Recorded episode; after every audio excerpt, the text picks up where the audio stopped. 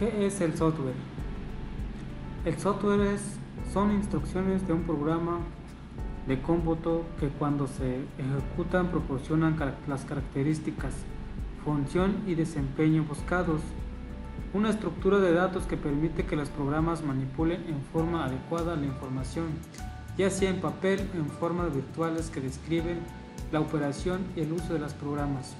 El software es un sistema informativo no tiene presencia física, es intangible y corresponde a los programas y rutinas que se ejecutan en el equipo para poder interactuar con el hardware del mismo. El software se almacena en formato digital dentro de las memorias del computador.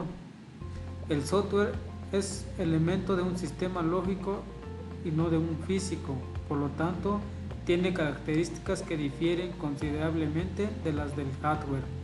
El software se desarrolla o modifica con intelecto. El software no se desgasta.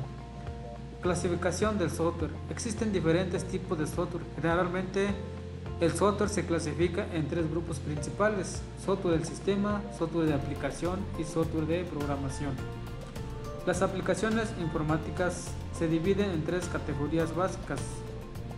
El software del sistema y el software operativo software de aplicación y lenguajes de programación.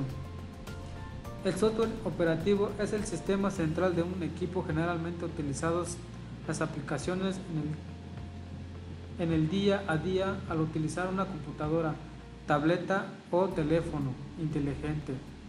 Las aplicaciones son creadas utilizando lenguajes de programación. Ejemplos de software. El software es lo que hace una computadora pueda realizar sus tareas y controlar dispositivos físicos o hardware. Por ejemplo, consultar la lista de contactos de tu teléfono inteligente se hace a través de un software.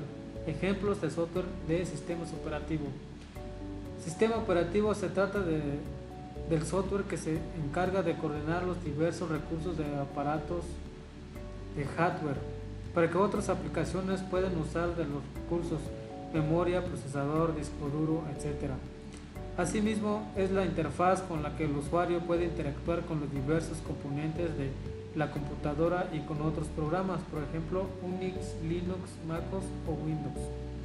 Las computadoras están presentes en todos los ámbitos de nuestras vidas, empresas, bancos, escuelas, universidades y hogares. En todos esos contextos los datos de bruto son transformados en valor y conocimientos significativos.